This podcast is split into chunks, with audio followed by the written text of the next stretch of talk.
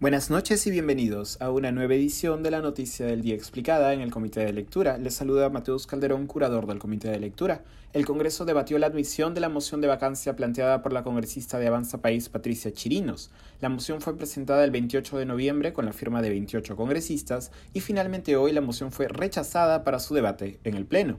Como hemos explicado en anteriores podcasts, la propuesta de Chirinos, anunciada originalmente el Pleno el 18 de noviembre, fue recibida con cierto escepticismo e incluso sorpresa por parte de las distintas bancadas del Congreso. Sin embargo, fue ganando apoyo entre los legisladores en los días posteriores. El pico de este apoyo se produjo la semana pasada, luego de que el dominical Cuarto Poder emitiera un reportaje sobre el presunto despacho paralelo en Pasaje Serratea, donde el presidente Pedro Castillo habría mantenido reuniones clandestinas con empresarios y otros personajes.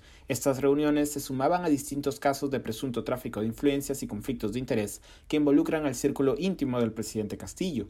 Los apoyos a la moción se fueron desinflando luego de que un anunciado nuevo destape del mismo programa de televisión no resultara tal, al final, como explicábamos ayer, el audio anunciado por Cuarto Poder no era más que una conversación entre el productor del programa y Alejandro Sánchez Sánchez, dueño de la vivienda en Pasaje Zarratea, que le pedía que no emitiera el reportaje ya emitido, a cambio de un supuesto acceso privilegiado a información del gobierno e incluso una entrevista con el presidente.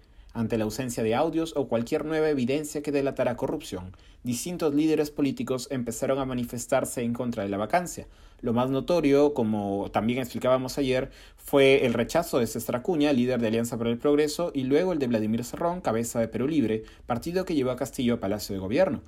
De hecho, durante todo el día, mientras el Congreso sesionaba, se estuvo especulando sobre el resultado de la votación. Diversos periodistas y analistas hacían cuentas y señalaban que ante la negativa de Alianza para el Progreso y otros grupos que habían insinuado que votarían a favor o estaban considerándolo, como Somos Perú o Podemos Perú, la aprobación de la moción podía encontrarse en las manos de algunos congresistas rebeldes, entre comillas, que votaran en contra del resto de sus propias bancadas. Incluso dos congresistas de Fuerza Popular, los hermanos María y Luis Cordero Jontay, retiraron su firma del documento que presentó la moción de vacancia.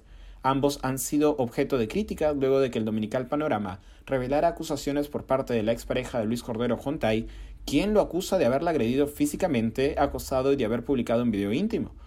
La denunciante también indicó que la congresista Cordero Jontay también la había amenazado. Ayer la Comisión de Ética del Congreso votó en contra de abrir investigación contra el congresista. Como indicábamos al inicio, la moción fue rechazada con el voto a favor de 46 legisladores, 76 votos en contra y 4 abstenciones.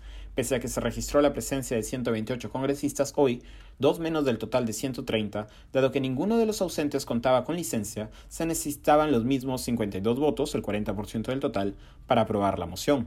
Esto ha sido todo por hoy, volveremos mañana con más información.